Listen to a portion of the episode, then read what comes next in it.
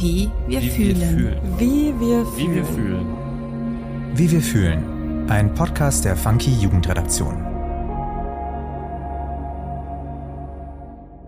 Hi, ich bin Sophie und du hörst den Funky Podcast Wie wir fühlen. Hier übernimmt die Gen Z das Wort und spricht mit spannenden Gästen über das, was ihr Leben auf den Kopf stellt. In meinen Folgen dreht sich alles um das Thema Identität. Dafür spreche ich mit jungen Menschen über das, was ihre Identität prägt und sie zu den Menschen macht, die sie heute sind. Meine heutige Gästin ist Lara. Sie ist 25 Jahre alt, studiert Wirtschaftsinformatik im Master und ist Teil des Vereins Mensa, das größte Netzwerk für Menschen mit Hochbegabung in Deutschland. Hier kommen Menschen zusammen, die einen Intelligenzquotienten über 130 und damit eine überdurchschnittlich hohe intellektuelle Leistungsfähigkeit aufweisen und somit traditionell als hochbegabt gelten. Auf solch einen hohen IQ-Wert kommen in Deutschland nur etwa 2% der Menschen. Auch Lara ist hochbegabt. Mit 21 Jahren wurde bei ihr eine Hochbegabung psychologisch attestiert. Ich möchte heute von Lara erfahren, was außer eines hohen IQs noch hinter einer Hochbegabung steckt. Ob es für sie langweilig ist, sich mit normal intelligenten Menschen abzugeben und ob sie den Druck verspürt, aufgrund ihrer Hochbegabung etwas Weltbewegendes leisten zu müssen. Liebe Lara, es freut mich sehr, dass du heute hier bist. Bevor wir ins Gespräch starten, möchte ich dich zuallererst fragen, wie fühlst du dich heute?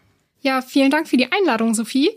Ich fühle mich großartig und ich freue mich, heute hier zu sein und mit dir über ein spannendes Thema zu sprechen.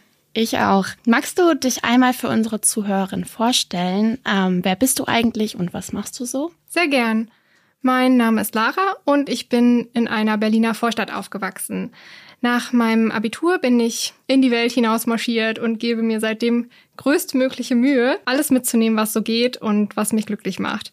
Ich reise in der Weltgeschichte umher, habe dies und das studiert, gearbeitet als Angestellte, aber auch selbstständig, ehrenamtlich und ich habe auch schon ein eigenes Unternehmen gegründet. Leider ohne den Millionen-Exit, aber es war trotzdem eine coole Erfahrung. Und ja, ich äh, bin hochbegabt, aber das sage ich normalerweise nicht dazu, wenn ich mich irgendwo vorstelle. Nur das war wohl heute der Grund für deine Einladung. Genau, heute soll es um die Hochbegabung gehen. Ich würde einfach mal ins Thema einsteigen. Mich würde interessieren, Wusstest du erst mit dem Ergebnis deines IQ-Tests, dass du hochbegabt bist, oder war dir das schon als Kind klar, dass du schlauer bist als der Durchschnitt? Tatsächlich habe ich das schon als Kind bemerkt. Ich erinnere mich da an einen Nachmittag während meiner Grundschulzeit. Da bin ich mit einem USB-Stick in der Hand zu meinem Papa gestiefelt. Da war ein mehrseitiger Fragebogen drauf. Den sollte er mal bitte für mich ausdrucken. Das war so ein IQ-Selbsttest für zu Hause. Und dann ging es zu meiner Mama. Der habe ich die Eieruhr aus der Küche abgeluchst und damit bin ich dann zurück in mein Zimmer, habe die Tür zugemacht und dann habe ich ganz brav diesen Test durchgearbeitet äh, mit abgedeckten Antworten und eben der Stoppuhr. Und ja, heute weiß ich, dass diese Selbsttests äh, nicht sehr akkurat sind. Aber ich habe damals als Grundschülerin diesen Erwachsenentest gemacht und war dann schon etwas erstaunt, dass das Resultat so deutlich im hochbegabten Bereich lag. Und ist dir dein IQ wichtig? Also es ist dir wichtig, deinen IQ zu wissen? Offenbar schon, sonst hätte ich wohl den Test nicht gemacht als Kind. Und auch später mit Anfang 20, da wollte ich es gern genau wissen. Da habe ich dann einen professionellen Test bei einem Psychologen gemacht. Allerdings ähm, ist es jetzt nichts, was mich im Alltag sehr umtreiben würde. Also es äh, ist nicht so, dass ich jetzt durch die Stadt spaziere und mir denke, ach, mein IQ ist ja so hoch. Ich finde es nur ganz gut zu wissen und äh, vielleicht hilft es mir auch dabei, gewisse Phänomene einordnen zu können. Zum Beispiel macht es mich ehrlicherweise ziemlich verrückt, wenn ich langsamen Sprechern zuhören muss. Also zum Beispiel in Vorlesungen oder auch bei Podcasts. Aber da ist nicht so schlimm. Da kann ich dann einfach auf doppelte Geschwindigkeit stellen. Nicht so sehr in Gesprächen. Aber ja, seit ich das mir besser erklären kann, weil das kommt, kann ich auch besser damit umgehen. Und wie macht sich deine Hochbegabung bemerkbar, außer an deinem hohen IQ? Ich würde sagen, meine Hochbegabung äußert sich bei mir vor allem in Form von vielseitigem Interesse und einem hohen Wissensdrang. Also ich möchte immer ganz genau verstehen, wie und warum etwas passiert oder funktioniert. Ich lese mehrere Bücher in wenigen Wochen, manchmal bis zu fünf parallel. Ich höre Podcasts, schaue Dokus, gehe in Museen, nutze übermäßig viele Lern-Apps und Weiterbildungsangebote. Was würdest du sagen, was unterscheidet hochbegabte Menschen von gewöhnlichen Menschen in Anführungsstrichen? Hochbegabte Menschen sind genau wie alle anderen auch, hochgradig individuell, so dass ich da eigentlich ungern eine bestimmte Trennlinie ziehen würde. Aber Gut, wenn wir die Schublade aufmachen wollen, würde ich sagen, dass sich auffallend viele Hochbegabte durch eine ausdrucksvolle Sprache und einen starken Gerechtigkeitssinn auszeichnen. Außerdem ist da diese starke Neugierde und der unermüdliche Wissensdrang und das in Kombination mit schnellem Merken und Verknüpfen von Fakten. Und das können allgemeine, aber auch sehr spezifische Fakten sein. Vieles davon fällt wohl auch in die Kategorie unnötiges Wissen, aber das kann ja auch unterhaltsam sein. Ja, Echt cool. Du hast gerade gesagt, wir öffnen mal kurz die Schublade. Dann gehen wir mal zum Thema Klischees. Hochbegabte gelten oft als schwierig oder verhaltensauffällig. So ist zumindest das Klischee. Was sagst du denn dazu? Das Klischee kenne ich, aber so pauschal würde ich das auf keinen Fall unterschreiben. Ich kenne genug Gegenbeispiele. Nur die Hochbegabten, die nicht mit schwierigen Persönlichkeitsanteilen auffallen, die fallen eben nicht auf. Daher können sie auch nicht das Bild gerade rücken, das vielleicht in der Bevölkerung entsteht, wenn mal wieder ein besonders schwieriger, hochbegabter mit erstaunlicher Inselbegabung und ohne jegliches emotionales Feingefühl Schlagzeilen macht. Und klar, es gibt auch alles dazwischen. Also es ist ein Spektrum und Hochbegabung ist nur ein Teil der Persönlichkeit eines Menschen. Gibt es noch andere Klischees über Hochbegabung, denen du sonst noch begegnet bist? Gar nicht mal so viele. Lass mich da kurz drüber nachdenken. Okay, mir fällt etwas ein, aber das ist nicht unbedingt ein Klischee, sondern eher eine Haltung, die mir schon ein paar Mal aufgefallen ist. Als würde Hochbegabung mit Hochnäsigkeit einhergehen. Ich habe den Eindruck, dass gelegentlich unterstellt wird, Hochbegabte würden sich für etwas Besseres halten. Das konnte ich aber so noch überhaupt nicht bemerken. Ich habe eher den Eindruck, dass Hochbegabte in der Regel sehr reflektiert sind und damit auch sehr selbstkritisch und genau wissen, dass es keineswegs in erster Linie die Begabung ist, die sie von anderen Menschen unterscheidet. Auch ich persönlich bin sowieso überzeugt davon, dass es keine besseren oder schlechteren Menschen gibt und schon gar nicht gemessen am IQ. Dann gehen wir mal einen kurzen Schritt zurück. Viele Hochbegabte haben in der Schule Schwierigkeiten. Sie fühlen sich unterfordert oder anders als die anderen SchülerInnen. Viele Menschen mit Hochbegabung erzählen, dass sie in ihrer Schulzeit gemobbt wurden oder nur schwer Anschluss finden konnten. Hast du dich während deiner Schulzeit auch fehl am Platz gefühlt? Ich würde schon sagen, dass ich manchmal ziemlich unterfordert war und musste mich nicht besonders anstrengen für meine guten Noten. Ich war regelrecht verwundert teilweise, dass Klassenkameraden nachmittags nicht mit mir spielen konnten, weil sie noch lernen oder Hausaufgaben machen sollten. Das habe ich vor allem während der Grundschule überhaupt nicht verstanden. Da dachte ich, die zehn Minuten am Abend, da braucht man noch nicht den ganzen Spielnachmittag absagen. Allerdings bin ich auch nicht einfach durchgerauscht durch die Schule. Es ist zum Beispiel auch mal vorgekommen, dass ich mich halt ziemlich gelangweilt habe und in der Konsequenz dann gar nicht mehr aufgepasst habe. So habe ich dann auch manchmal den Anschluss verloren und dann doch mal eine schlechte Note mit nach Hause gebracht. Außerdem habe ich nie gelernt, wie man aktiv lernt, weil das irgendwie immer automatisch ging am Anfang und in der Oberstufe hat mir das dann etwas gefehlt. So richtig den Dreh raus hatte ich dann erst wieder beim Studium. Ich wurde auch phasenweise gehänselt und in der Retroperspektive kann ich mir durchaus vorstellen, dass es mit der Hochbegabung und einer gewissen Andersartigkeit zusammenhing.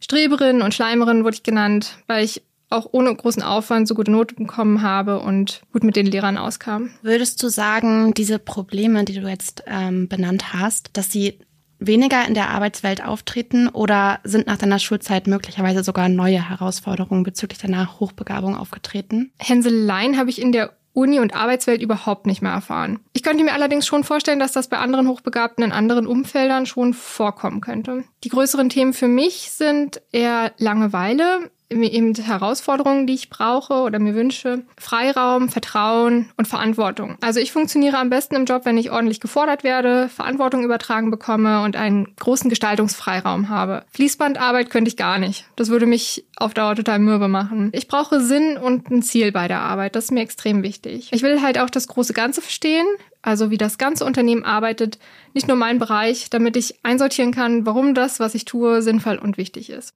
Mich würde noch interessieren, ob du unter einem gewissen Eigendruck stehst oder kannst du auch einfach mal abschalten und nichts tun?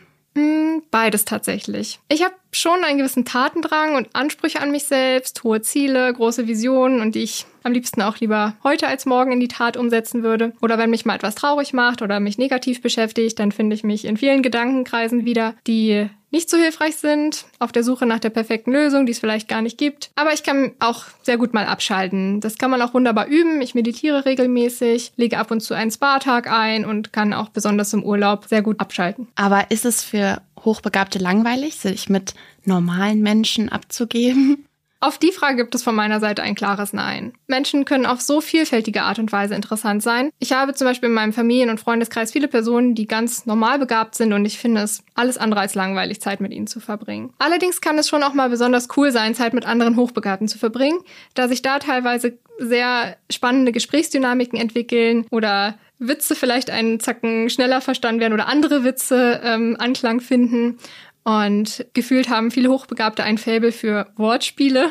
Das ist ganz unterhaltsam, wenn man da mal auf Gleichgesinnte trifft. Und würdest du sagen, es ist schwierig für hochbegabte Personen, soziale Kontakte oder Freundschaften zu finden? Früher dachte ich das schon. Ich kam mir da manchmal wählerisch vor, beziehungsweise habe ich auch das Gefühl gehabt, dass andere Personen mit mir wählerisch waren. Aber dann habe ich bemerkt, dass man kaum sehr viele gut, sehr gute Freundschaften pflegen kann und lockere Kontakte zu finden und zu pflegen, finde ich überhaupt nicht schwieriger mit der Hochbegabung. Außerdem trifft man vielleicht einfach andere Leute, so dass ich da jetzt überhaupt kein, äh, keine Schwierigkeit empfinde. Okay. Du hast ja gerade schon äh, erzählt, dass du ganz viel schon gemacht hast, arbeitstechnisch, Studium und so weiter und dass du einen hohen Tatendrang Tatendrang hast. Hast du denn das Gefühl, du musst durch deine Hochbegabung irgendwas Besonderes in deinem Leben schaffen, zum Beispiel eine fortschrittliche Entwicklung? Ja und nein. Also ich spüre keine Gott oder wie auch immer geartete Verpflichtung, etwas Weltbewegendes leisten zu müssen. Allerdings habe ich schon einen gewissen Anspruch an mich selbst, etwas bewegen zu wollen auf dieser Welt, aber ich kann auch nicht sagen, ob das durch die Hochbegabung kommt oder durch ein anderes Persönlichkeitsmerkmal. Gibt es etwas, was du gar nicht mehr hören kannst zum Thema Hochbegabung? Überhaupt nicht tatsächlich. Das Thema ist auch gar nicht so präsent für mich, deswegen spreche ich auch, wenn sich die Gelegenheit ergibt, gern über alle möglichen Aspekte davon, vielleicht auch über Vorurteile und Deswegen hängt mir da noch überhaupt nichts zum Hals raus. Okay, das ist gut. Zum Schluss habe ich noch eine ganz knappe Frage. Und zwar würde ich gerne wissen, was sagst du? Ist Hochbegabung ein Fluch oder ein Segen? Ich könnte problemlos für beide Seiten argumentieren, aber ich mag die positive Sicht auf die Dinge. Und Hochbegabung kann uns zu tollen Ideen, Gedanken, Leistungen und Fortschritten führen, die gepaart mit dem starken Gerechtigkeitssinn allen Menschen von Nutzen sein können und die die Gesellschaft voranbringen. Und abschließend möchte ich gerne noch einmal betonen, dass der IQ nicht alles ist und Begabung viel mehr Formen annehmen kann. Mit einem IQ-Test werden nur wenige Teilbegabungen abgefragt, wie die mathematische, linguistische und räumliche Intelligenz. Es gibt aber auch noch so viel mehr wie die emotionale Intelligenz, die körperlich kinästhetische, die musikalische Intelligenz, die soziale, praktische, kreative Intelligenz und so weiter. Und wenn man so will, ist jeder Mensch auf seine ganz persönliche Weise hochbegabt. Oh, das hast du schön gesagt. Ja, auf jeden Fall ein sehr interessantes Thema. Danke dir, Lara, für deinen Input. Danke dir. Lara hat deutlich gemacht, Hochbegabung bedeutet mehr als nur ein hoher Wert auf der IQ-Skala. Hochbegabte Menschen haben häufig innovative Ideen, einen großen Wissensdurst und einen ausgeprägten Gerechtigkeitssinn. Das bedeutet aber nicht, dass sie anderen Menschen automatisch voraus sind oder sich für etwas Besseres halten. Denn wie Lara sagt, geht Hochbegabung häufig einher mit einer hohen Selbstreflexion und kritischem Denken. Und wie Lara bereits so schön am Ende sagte, letztendlich ist jeder Mensch auf seine oder ihre ganz persönliche Art und Weise hochbegabt. Danke Lara für das interessante Gespräch und danke auch euch fürs Zuhören. Wie wir fühlen. Ein Podcast der Funky Jugendredaktion. Produktion und Redaktion Sophie Blei, Lena Enders und Nina Sabo. Schnitt und Sound Markus Klose und Max Wiegand.